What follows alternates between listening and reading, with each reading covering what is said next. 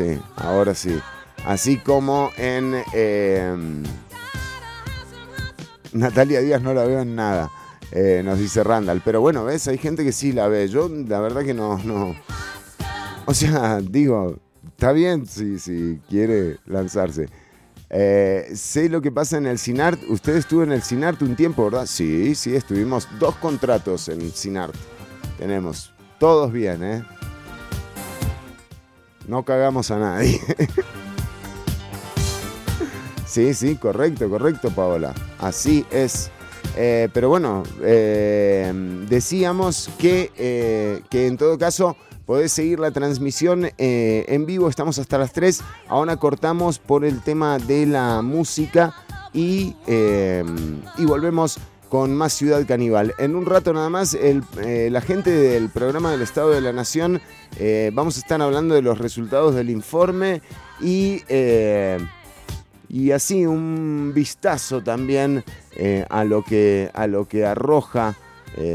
una vez más, ¿no? El Estado de la Nación. Ya venimos con más Ciudad Caníbal. Un rock.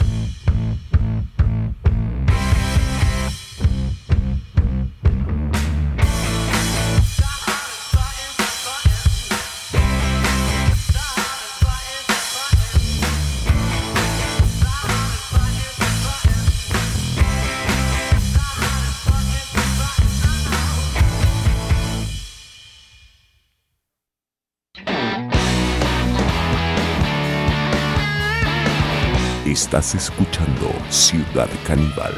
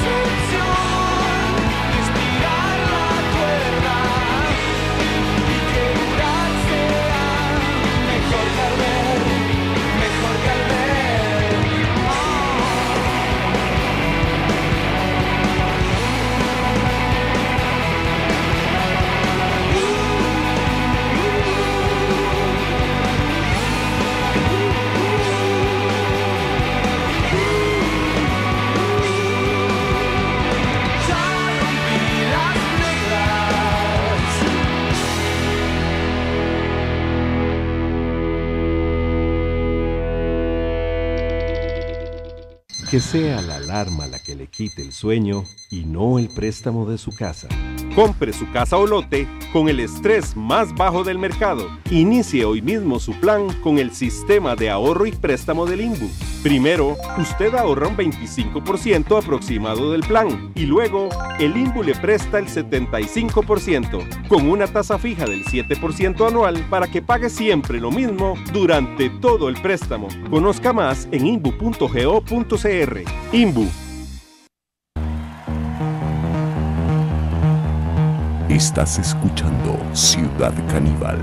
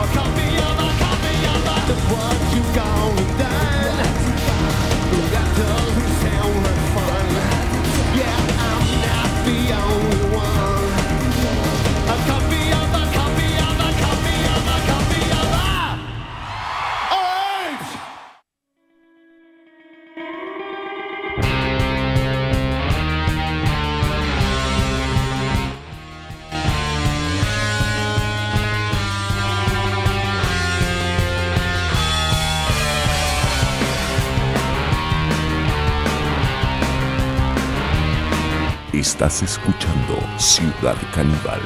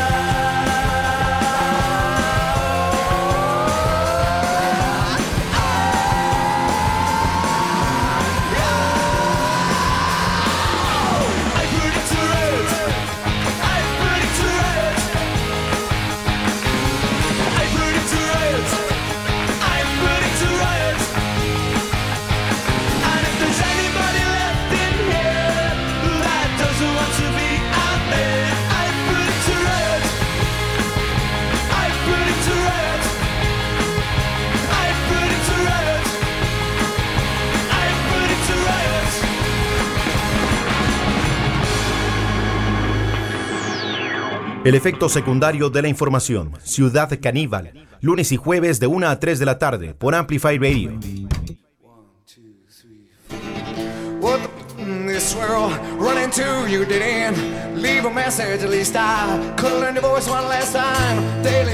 This could be my time by your would you me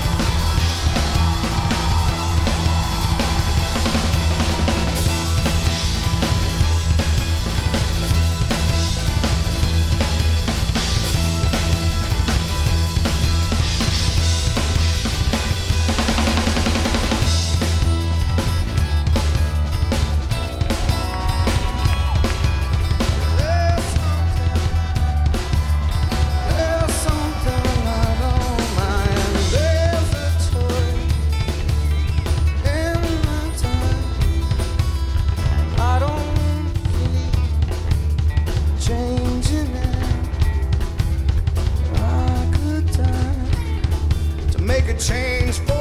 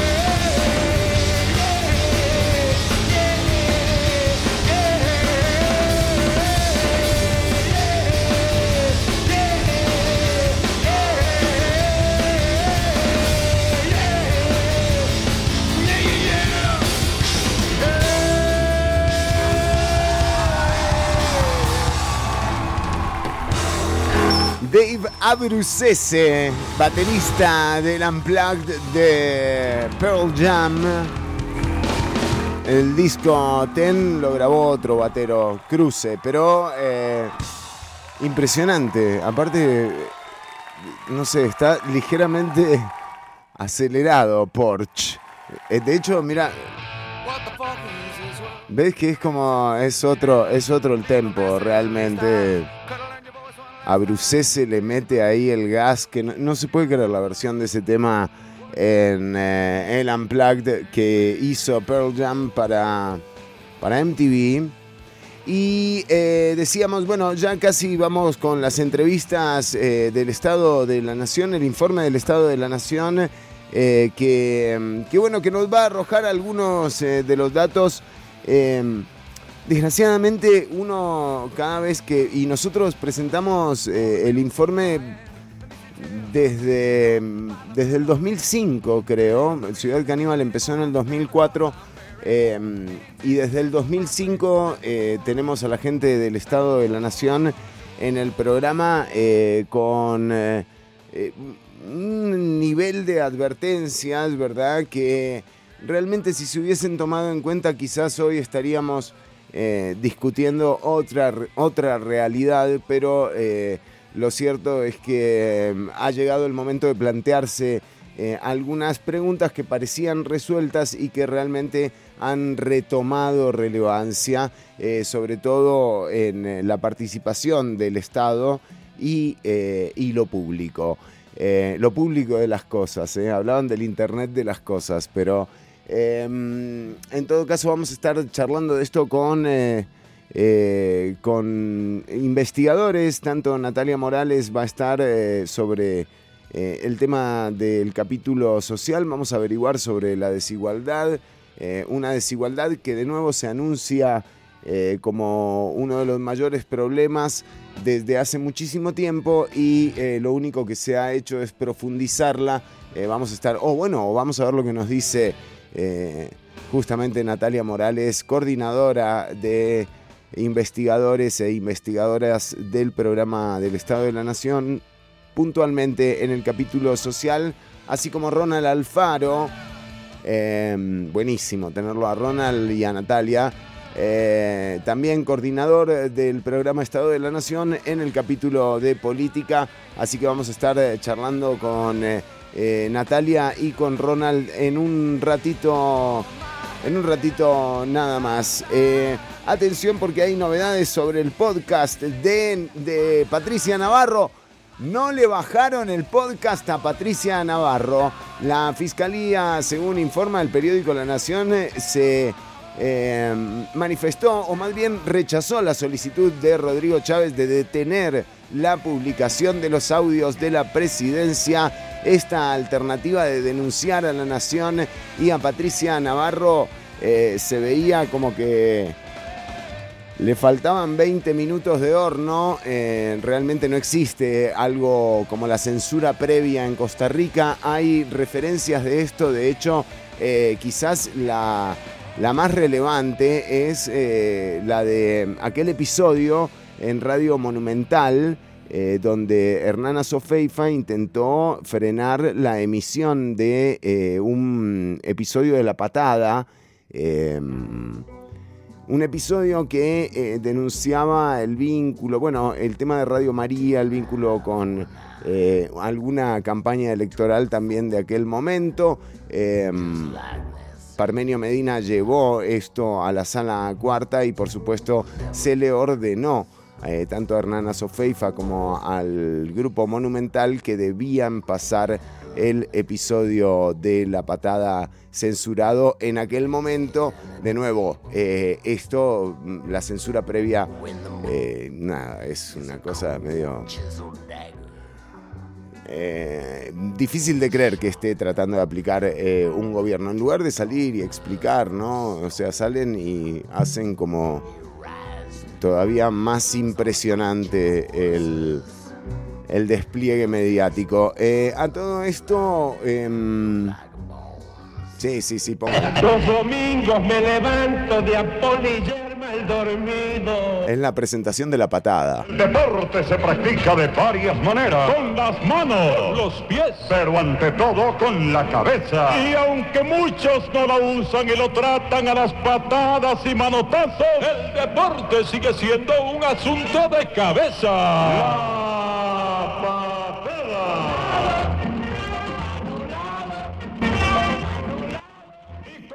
indígena. ¡Viva mi partido! Patada, activista del escuadrón antichorizo. La patada. Ahora en Ciudad Caníbal. desde la cama, antes y después del fútbol. La patada. Sacando roncha. Dentro y fuera de la cancha. Hoy nada más. El próximo domingo. Nada menos. Te lo dije, Nacho.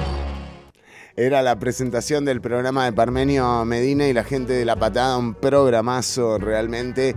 Eh, incluso me acuerdo del domingo que eh, tuvieron que publicar eh, en, en Monumental el, el- capítulo que habían pregrabado. Además, una breteada de producción gigantesca. Estos sí hacían guiones.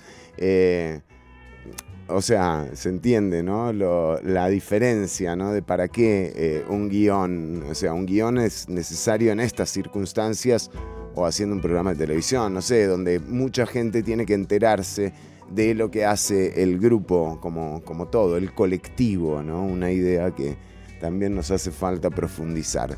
Eh, pero, pero sí, eh, en todo caso, la, eh, la intención del gobierno de frenar las publicaciones de los audios de Patricia Navarro pegó con cerca realmente. eh,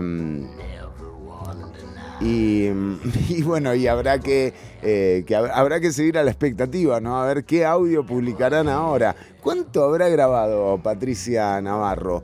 Yo te digo, eh, o sea, realmente, financieramente, Patricia Navarro, ¿es más que Parque Viva? Se lo pregunto a la audiencia. no sé, porque digo, o sea, tiene la...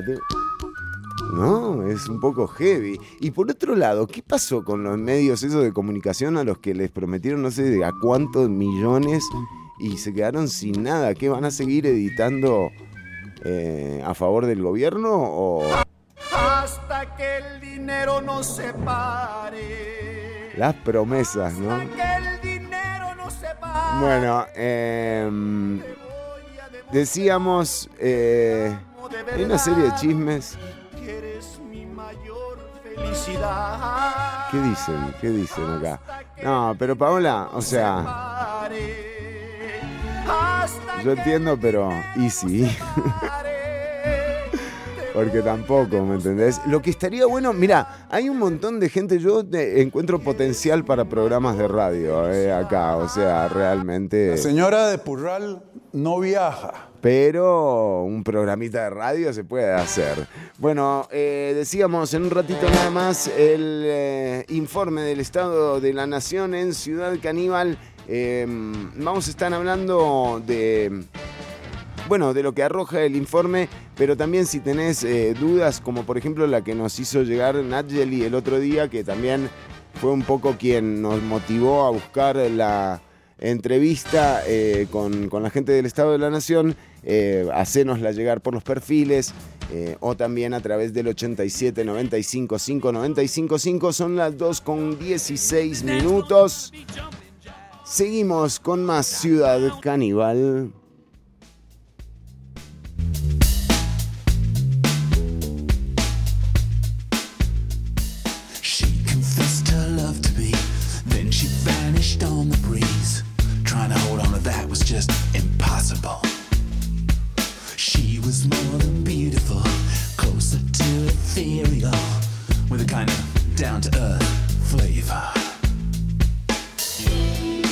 Close my eyes. It's three in the afternoon. Then I, I realize that she's really gone for good.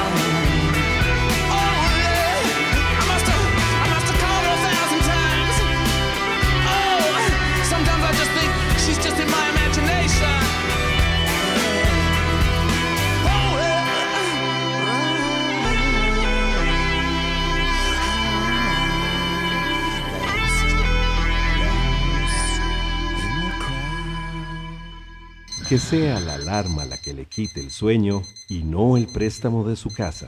Compre su casa o lote con el estrés más bajo del mercado. Inicie hoy mismo su plan con el sistema de ahorro y préstamo del INBU.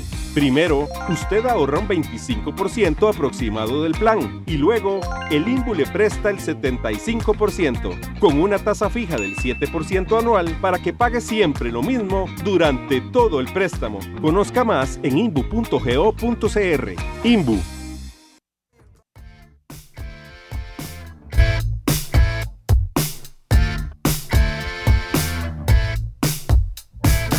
Estás escuchando Ciudad Caníbal.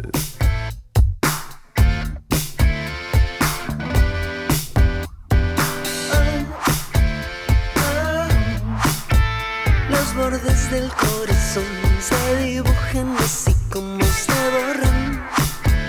A la vez, mimos mimos, sobornan. El perdón tiene un sabor que no supe conocer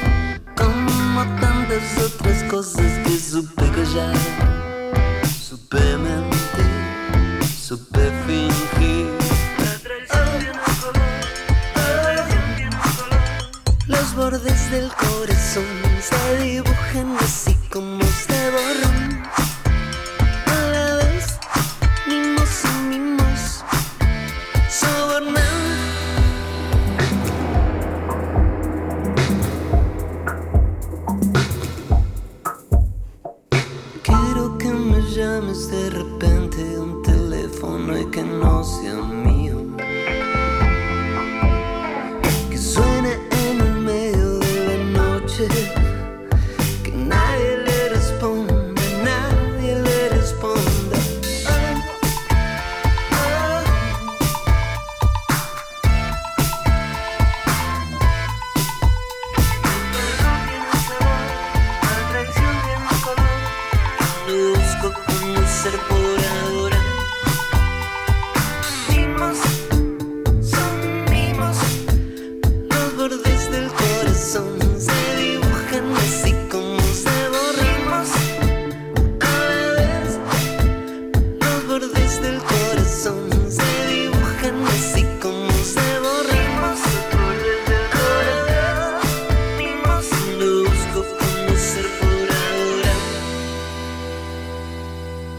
Efectos secundarios de la información. Ciudad Caníbal. Lunes y jueves de 1 a 3 de la tarde por Amplify Radio.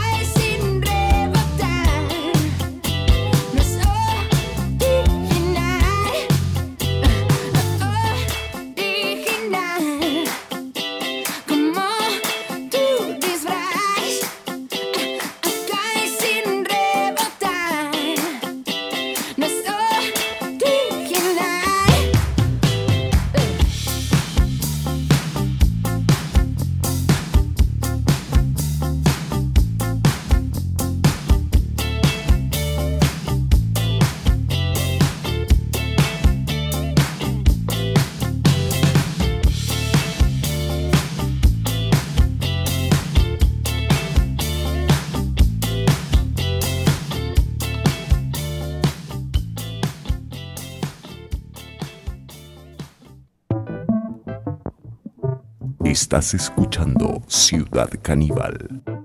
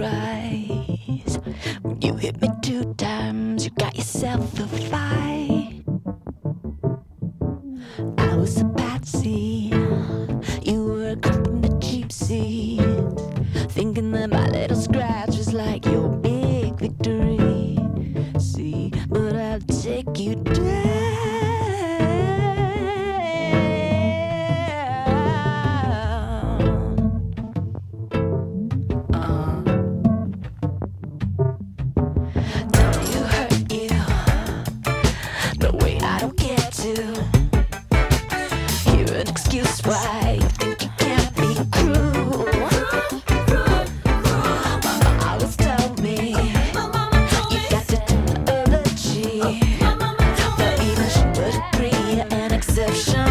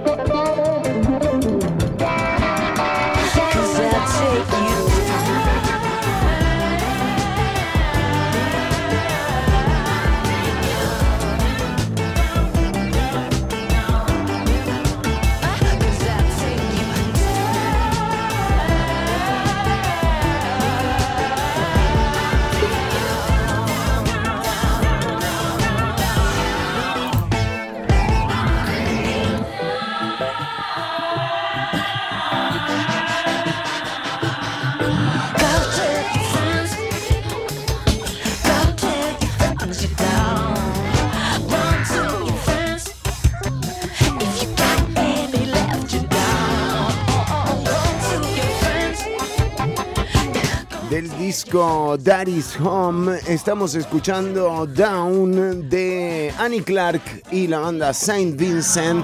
Bueno, llega el momento de recibir a nuestras invitadas de hoy. Realmente es un lujo tenerlas acá, eh, tanto a Natalia como a Ronald Alfaro del Estado de la Nación. Eh, un, gustazo tenerlos. Lo que pasa es que, claro, las noticias que se vienen ahora, agarrate, audiencia.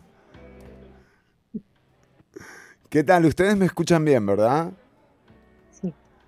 Bueno, eh, a ambos eh, la bienvenida y empecemos, eh, aprovechemos el tiempo quizás, eh, empezando por eh, unos eh, señalamientos que se dan eh, en, en el capítulo sobre la desigualdad multidimensional. Si hay una advertencia eh, que mm, el Estado de la Nación viene haciendo ya desde hace muchísimos años. Nosotros empezamos en el 2004, pero ya en el 2005 eh, el informe que reportábamos con don Jorge Vargas Cuyel eh, como vocero nos decía que uno de los grandes problemas era la profundización de la desigualdad. Hoy por hoy quisiera que nos cuentes, Natalia, eh, particularmente dónde estamos, qué indican los, eh, eh, las mediciones Gini, por ejemplo, en torno a la desigualdad en Costa Rica. Bueno, primero agradecerles la invitación. Como, como usted mencionaba, e- este tema de la desigualdad es, recurrente en los informes del Estado de la Nación y precisamente desde hace casi 20 años alertamos eh, sobre esa ruta que estaba empezando a, a tomar Costa Rica, que era dejar de ser uno de los países más equitativos en América Latina, que lo fuimos a inicios de los 90 con Uruguay, a empezar a tener más problemas en distribución del ingreso, en oportunidades de empleo, eh, y otros eh, indicadores de bienestar de la población, y empezamos a aumentar las becas. Entonces, eh, eso se empezó a manifestar inicialmente eh, con, mayores concentraciones de ingreso, con el estancamiento de la pobreza también, que significa que esos grupos de estratos más bajos eh, no logran mejorar su situación. Y bueno, de- en la segunda década del siglo XXI, ya que Costa Rica prácticamente consolida un país de mucha desigualdad del ingreso. Eh, pero no es solo, digamos, eh, no solo en ingresos es que se manifiesta esa desigualdad y por eso hicimos un capítulo especial que le llamamos desigualdades multidimensionales, donde abordamos... Aquí no hay solo- algo interesantísimo, Natalia. Te interrumpo nada más para que sigas ahí en donde estás justamente, porque eh, cuando se habla de enfrentar la crisis, eh, generalmente hay un modelo de gestión eh, que lo que propuso y lo que logró implementar, de hecho, fue eh, interpretarla. desde que la crisis se justificaba con la inversión. Eh, de tal manera que hemos entrado en un ciclo, eh, sobre todo en los últimos 8 o 9 años, del 2014 a la fecha, en donde hemos visto la reducción de eh, la inversión social en casi, en más de 4 puntos de- del PIB, y esto también representa más de un tercio o casi un tercio, no sé cómo andará por ahora, pero por ahí anda un tercio de la inversión total del Estado. O sea, al Estado se le ha quitado un tercio del presupuesto que utiliza para invertir con esta versión de que la crisis está en la inversión y no en los ingresos, ¿verdad? Sí, eh, ese es otro de los problemas que tiene el país, eh, los problemas fiscales que veníamos arrastrando, eh, especialmente que se profundizaron en el 2018. Y entonces eso ha obligado, y en el contexto de la pandemia, con todos los problemas, la crisis económica y, y social que tuvimos, en una época donde necesitábamos más bien más recursos para ayudar a todas esas poblaciones que se estaban viendo excluidas, eh, estamos haciendo lo contrario. O sea, estamos haciendo un ajuste fiscal que es importante, o sea, controlar el gasto.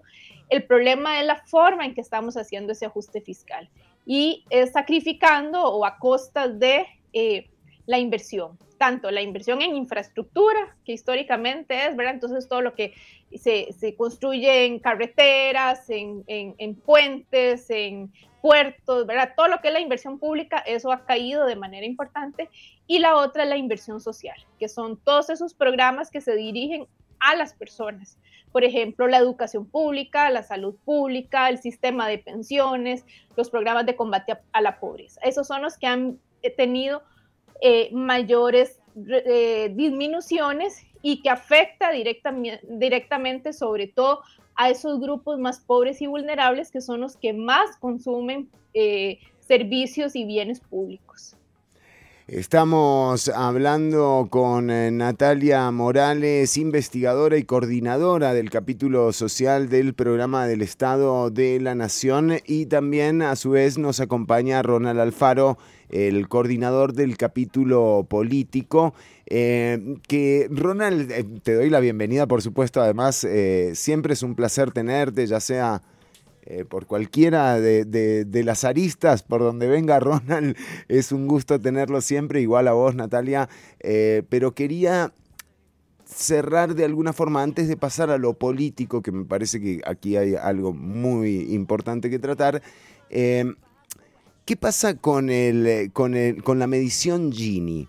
Realmente esos deciles en los que se separa la eh, población costarricense a partir de sus ingresos, eh, ¿cómo, ¿cómo se ha venido modificando y qué destacarías de los últimos datos que pudieron compilar?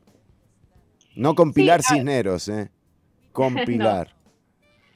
Eh, bueno, el coeficiente de Gini es el indicador más usado para medir la concentración del ingreso en un país o en algún área. Y es un, indi- es es un indicador que fluctúa entre 0 y 1. Entre más se acerca uno, quiere decir que hay más concentración del ingreso en pocas manos. Eh, para ponerlo en contexto, los países más equitativos o menos desiguales tienen valores de 0,30 a 0,40 en este indicador. Costa Rica tiene 0,50, o sea, estamos ya entre esas sociedades eh, que concentran mucho el ingreso, o sea, que hay una distribución muy desigual. Y entonces ese es un tema que profundizamos en este año eh, porque la fuente de información de donde se mide y tradicionalmente son las encuestas de hogares, donde van y le preguntan a las personas, bueno, ¿usted en qué trabaja y cuántos ingresos tiene? Ahí el problema es que cuesta mucho captar los estratos de mayores ingresos en las encuestas de hogares porque nadie va a decir realmente cuánto gana. Y peor aún, si vivís, por ejemplo, en, en los estratos más altos, ni siquiera te van a recibir, ¿verdad? Claro. Entonces hay mucha subestimación de los ingresos y de la riqueza. Para eso, Totalmente, pero este detalle es crucial, ¿verdad? O sea, a los lugares de mayores ingresos ni siquiera tienen acceso las encuestadoras y los encuestadores porque, bueno, hay una barrera, hay una aguja que se los impide ya de, de entrada, ¿no? Perdón. Exacto, no, y tenés toda la razón. Y además, todavía más, entonces, imagínense, si no tenemos los ingresos más altos y sabemos que somos un país muy desigual, si tuviéramos esos ingresos, posiblemente la desigualdad sería aún mayor. Pero entonces usamos otras fuentes de información para ajustar esos ingresos de las encuestas de hogares, como cuáles, bueno, como la, por ejemplo, los registros de la caja, el- los registros del Ministerio de Hacienda, eh, cuentas nacionales, toda información anonimizada para Claro. tratar de ajustar. ¿Y qué es lo que tenemos ahí? Bueno, que la desigualdad es mayor, o sea, en lugar de ser un Gini de 0,5 es 0,6, o sea, todavía más desiguales. Y el ejemplo más claro es cuánto concentran los distintos grupos. Esa era mi pregunta. O sea, exacto, ¿dónde está? Eh, adelante, por favor. Estamos hablando con Natalia Morales, son los informes del Estado de la Nación. Vamos a escuchar eh, cuánto, cuánta participación en torno al PIB tienen las personas realmente y quiénes son las más beneficiadas. Natalia, gracias. Sí, si por ejemplo ordenamos los hogares de menor a mayor ingreso, de 0 a 100, para, supongamos que en el país hay 100 hogares, la mitad de los hogares, o sea, el 50% de hogares, concentran solo un 10% del ingreso total o de la riqueza total que hay en el país. O sea, el- la mitad concentra el 10%. Y es como irónico porque el 10% de mayor ingresos concentra la mitad de los ingresos. Y el, o el sea, ejemplo la el- el mitad, que no, nos no, dice- no, no, no. La mitad el que nos es... dice cuál es el- la, la magnitud de esa desigualdad es el 1% de mayor ingreso concentra el 15% de la riqueza. Entonces, ahí es donde vemos esa eh, distribución tan desigual de los ingresos y, Ahora, qué curioso, ¿no? Porque eh, también este indicador lo que nos señala es que si bien eh, hemos visto eh, un proceso, digamos, que a partir del 2009 ha venido como de una crisis en otra crisis en términos del modelo económico también global, o sea, de lo que ha venido pasando en el mundo, eh, hay ciertos sectores a los que este impacto eh, económico de crisis más bien incluso los ha beneficiado, porque hoy concentran más riqueza que en el año 2009, por ejemplo, donde eh, el ingreso era distinto. ¿Esto es así? Sí, correcto.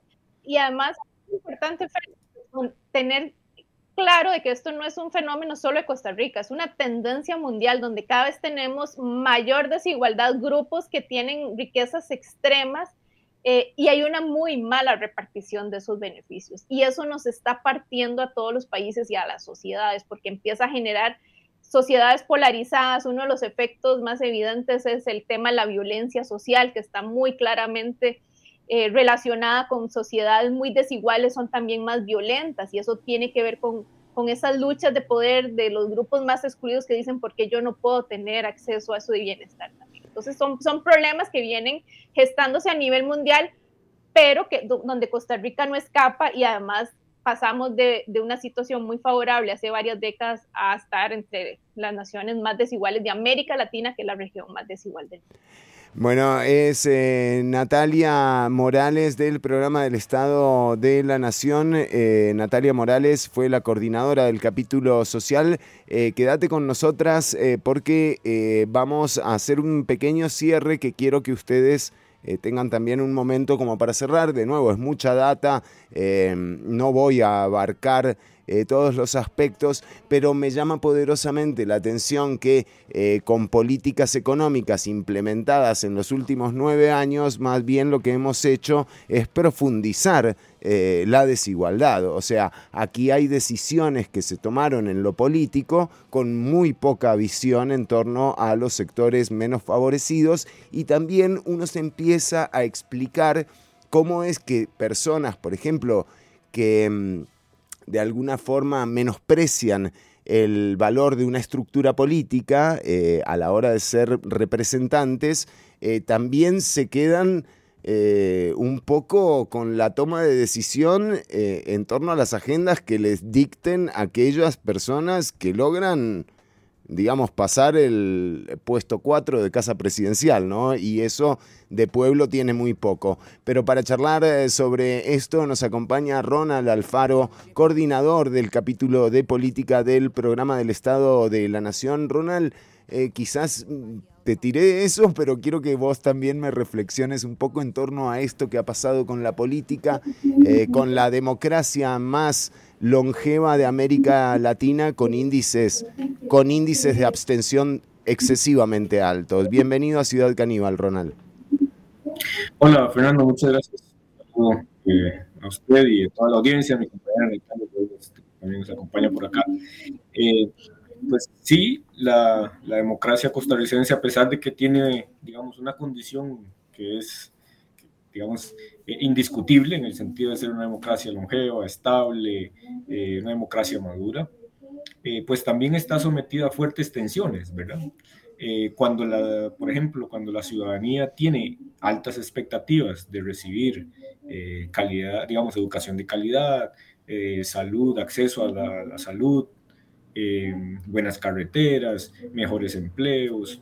Eh, cuando tiene esas altas expectativas, pues entonces, bueno, la democracia tiene que crear las condiciones para que los actores políticos tomen eh, eh, decisiones y que esas decisiones beneficien a las organizaciones sociales y a las personas en general. Eh, sin embargo, eh, lo, lo que hemos venido detectando en el informe es que ha habido, eh, bueno, un, un deterioro, digamos, en los mecanismos mediante los cuales los actores políticos pueden mejorar, digamos, o establecer sus relaciones para coordinar, para cooperar y que eso facilite que podamos discutir temas y cambios, reformas al sistema de educación, al sistema de salud, a construir más hospitales, a, a tener mejores, mejores carreteras y vías para los productores. Bueno, eso, la democracia, digamos, no es quien la resuelve, pero es la que crea las condiciones para que los actores políticos ahí sí puedan plantear soluciones y alternativas. Pero ¿qué hemos detectado? Bueno, que más bien estamos en los asuntos inmediatos, ¿verdad?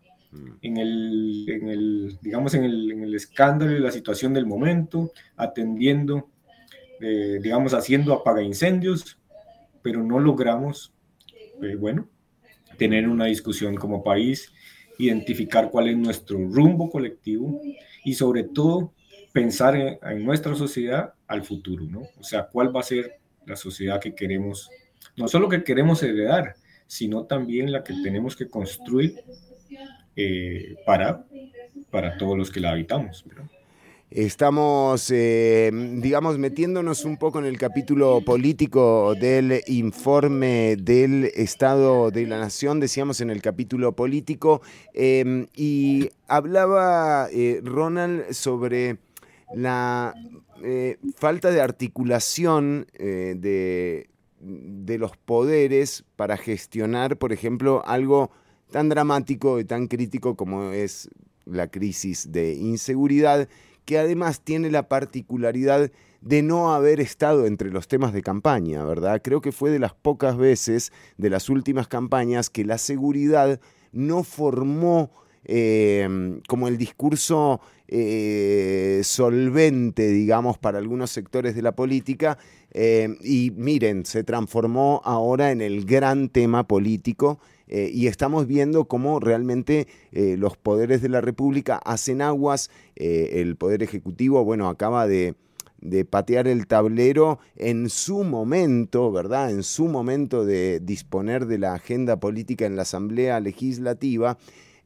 Y te quería preguntar, Ronald, con la referencia de la historia y la experiencia también que tenés cubriendo esto, eh, hemos visto asambleas legislativas mucho más fraccionadas y más eficientes que esta. Eh, sí, e- e- es, un tema interesante este, porque, digamos, pues la fragmentación no es un factor que sea como el, principal factor de bloqueo, porque, bueno, hay sociedades que tienen parlamentos divididos, fraccionados, distintas fuerzas, eh, pero la diferencia está en la forma en la que procesan los conflictos. En una sociedad como la costarricense, que también está muy fragmentada, lo ha venido siendo así desde los últimos 25 años, pues requiere construir alianzas, cons- construir coaliciones, lograr acuerdos, no para que todos los partidos políticos piensen igual, esa no es la clave, no para que todos estén de acuerdo y, y, ¿verdad? Esa no es la, más bien la idea es para que logremos identificar a partir de esa, de esa discusión y de esa conversación en política, para que encontremos aquellos puntos en común, que aunque tenemos diferencias, bueno, estos son algunos caminos y alternativas. Eh, y la forma, digamos, la fórmula mágica para que el Congreso de la República logre mejorar su productividad es el acuerdo y la cooperación. Cuando no hay, es, cuando no está este elemento, pues entonces lo más probable es que veamos entrabamiento, parálisis, que pueda incluso influye en la productividad. Pero nuevamente, digamos, aquí lo que se trata es eh, que los actores puedan encontrar mecanismos para no solo dialogar, sino lograr acuerdos y soluciones. Eh, y ninguno de estos actores, ni el Poder Ejecutivo por sí solo, ni la Asamblea, ni el Poder Legislativo, ni los partidos logran, digamos, eh, a- a- hacer avanzar sus iniciativas y propuestas sin la participación de los, otras, de los otros poderes y actores. Entonces esa es la clave eh, para que el sistema Y miren, miren qué logre- importante. logre- logre resolver. Miren qué importante esto que marca eh, Ronald, porque también uno puede ir planteándose, así como en hace 20 años, cuando empezaba Ciudad Caníbal, nos eh, sorprendía don Jorge eh, en el programa y nos decía, no, pero mira, o sea, porque realmente es lo que decía Natalia al principio, estamos hablando de un país que realmente ha sido ejemplo de administración, de paz social, de capacitación en las personas eh, y con una idea muy clara a partir del pacto social del 43 eh, y de la gestión de la constitución del, bueno, del 53, digamos, eh, a partir de ahí eh, creo que queda muy clara la idea del ser costarricense. Sin embargo, estamos llegando al 2023 con una serie de planteamientos que también son nuevos y no hay que menospreciarlos, ¿no? Porque algo te está diciendo la gente que no va a, las elecciones presidenciales. Estamos hablando de casos del 59% de abstención y estas cosas también deberían estar eh, pintándonos un panorama de qué es lo que ocurre con esas personas que quedaron al margen eh, de los beneficios del Estado Social de Derecho eh, y de ese pacto social que además se firma en el medio de una situación eh, bastante crítica. El gobierno de Calderón Guardia no era un gobierno de izquierda, ¿me entendés? Era un gobierno de derecha incluso. Y en un momento crítico de la administración, o sea, don Rafael Ángel se sienta a hablar con el Partido Comunista y con la Iglesia. Y eso le da gobernabilidad. Entonces, mirá qué loco, mirá qué loco. De repente, dos ideas totalmente enfrentadas se juntan y logran que un gobierno termine, bueno, después pasó lo que pasó, pero logra que, eh, que realmente se llegue a un acuerdo. Eso es lo que no se ve, don Ronald, por ningún lado, pero yo le digo, sigo teniendo la esperanza de que la circunstancia provoque también que esto se dé. Y lo que digo es, pongamos atención, porque entonces quiere decir que aquellos que estén articulando el, la reunión, ¿no? son los que en este momento tienen el poder.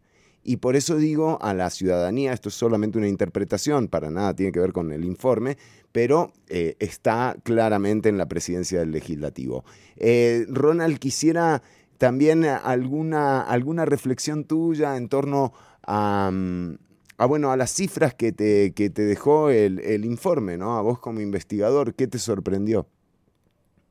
Sí, creo que uno de los aspectos más interesantes es este año en el informe, eh, bueno, plantean cómo el sistema político, digamos, está viendo deteriorarse, digamos, los mecanismos por los cuales, digamos, como si, si pensáramos en un cuarto de máquinas que hace mover un gran buque, ¿verdad?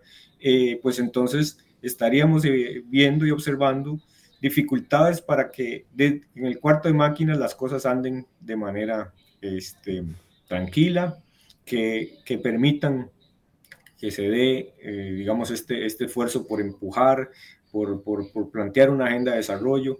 Este país tiene que, así como lo hizo en el pasado, volver a imaginarse eh, y, y plantearse el reto de cómo se ve en el futuro, ¿verdad? Cómo se ve la educación, la salud, el tema ambiental también, del cual el informe ha profundizado, eh, porque todos estamos tan, tan centrados en lo inmediato y en lo más cotidiano que necesitamos poner esas luces largas, ¿verdad? Esas luces largas para volver a mirar a la sociedad, digamos, en el, en el futuro, sin comprometer a las generaciones presentes, pero sobre todo también a las generaciones que vendrán y que tendrán, digamos, sobre sus espaldas eh, eh, una, una importante carga, eh, digamos, eh, no solo económica, social, política, Claramente. en- bueno, en los distintos ámbitos, sin duda. Sí, sí, redefinir, replantearnos, hablarlo mucho, entender que además la democracia lo que plantea es la, es, eh, la alternabilidad, o sea, un, no hay un modelo bueno y un modelo malo de gestión. Hay circunstancias que se prestan para que los modelos tengan la alternabilidad, eh, digamos, que, dispone la, democracia. Yo creo que también en Costa Rica gozamos, eh, aquellos que vivimos los ochentas, que nos educamos eh, eh, en esa época, que recibimos clases de cívica, gozamos realmente de un Estado muy presente que permitía proyectarse a, futuros inmediatos, ¿no? Tener la idea de, tener la incertidumbre eh, más pequeña, ¿no es cierto?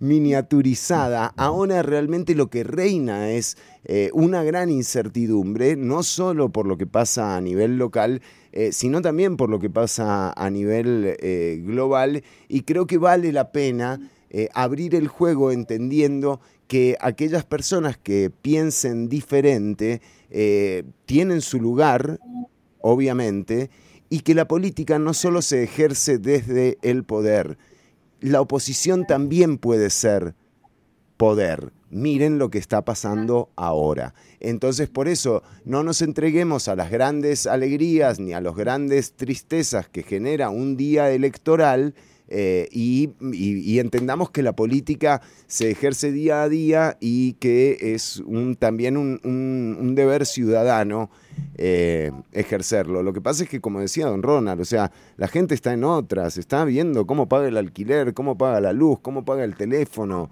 Es así, don Ronald. Eh, sí, ese es sin duda también el, gran llamado que hace el informe. ¿verdad?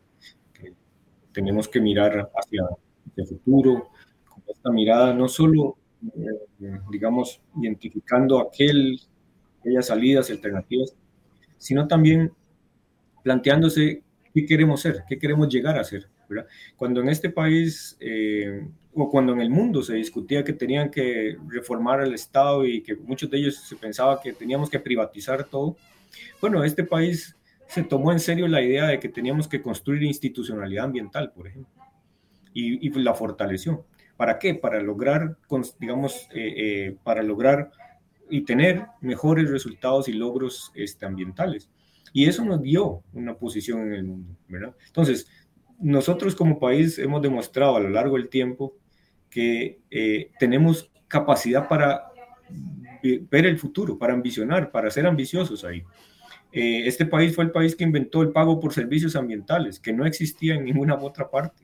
Entonces, sí, sí lo hemos hecho en el pasado. Ahora, ¿cómo lo hemos hecho? Bueno, a partir de la participación y el involucramiento de, de los diferentes actores. Entonces, es un llamado a, a- recuperar esa, esa capacidad que hemos tenido también.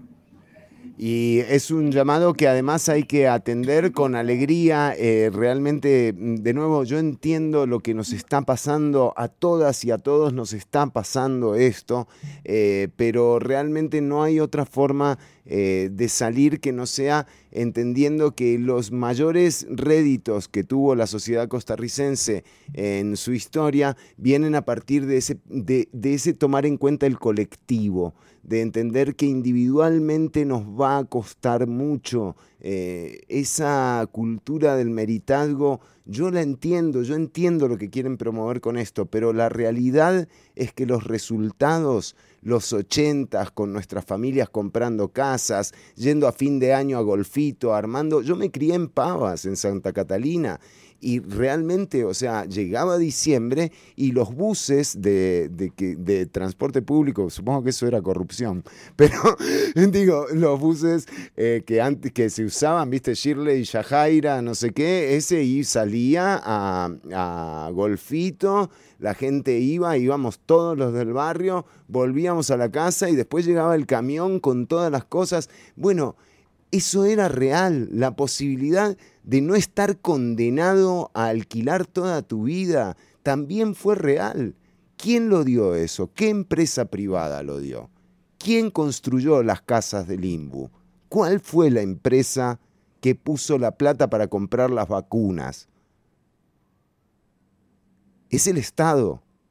Entonces, entendámoslo, entendamos que hay alternabilidad, que porque gobierne uno no quiere decir que no vaya a gobernar nunca más el otro y que hay ideas diferentes. Natalia, una última reflexión tuya también como para irnos.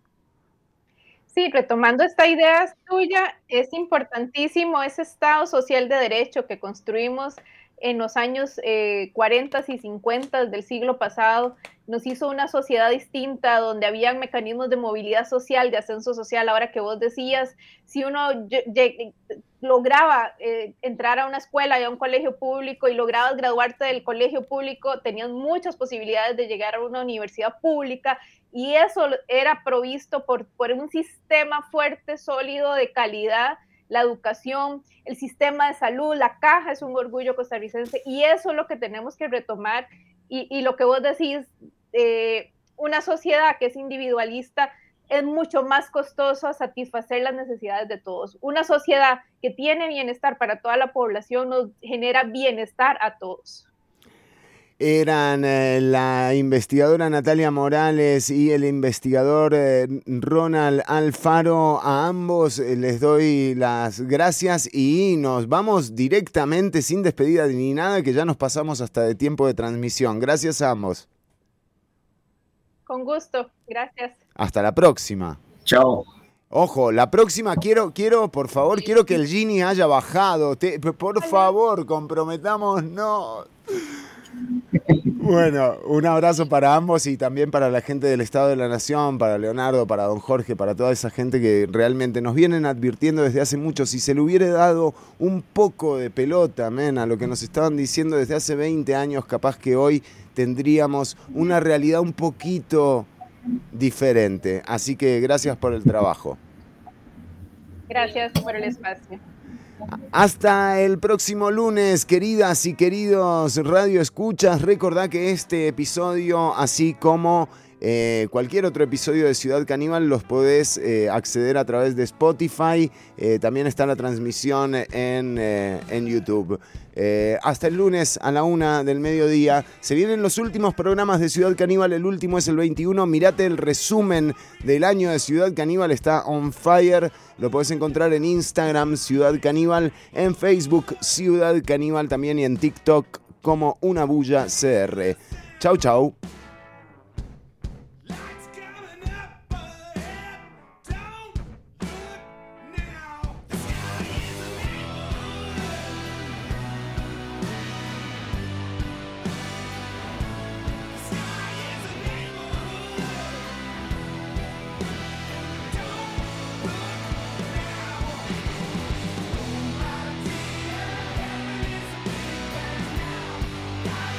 Hasta aquí una emisión más o menos de Ciudad Caníbal.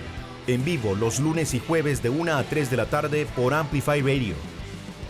Que sea la alarma la que le quite el sueño y no el préstamo de su casa. Compre su casa o lote con el estrés más bajo del mercado. Inicie hoy mismo su plan con el sistema de ahorro y préstamo del INBU. Primero, usted ahorra un 25% aproximado del plan y luego el INBU le presta el 75% con una tasa fija del 7% anual para que pague siempre lo mismo durante todo el préstamo. Conozca más en inbu.go.cr. INBU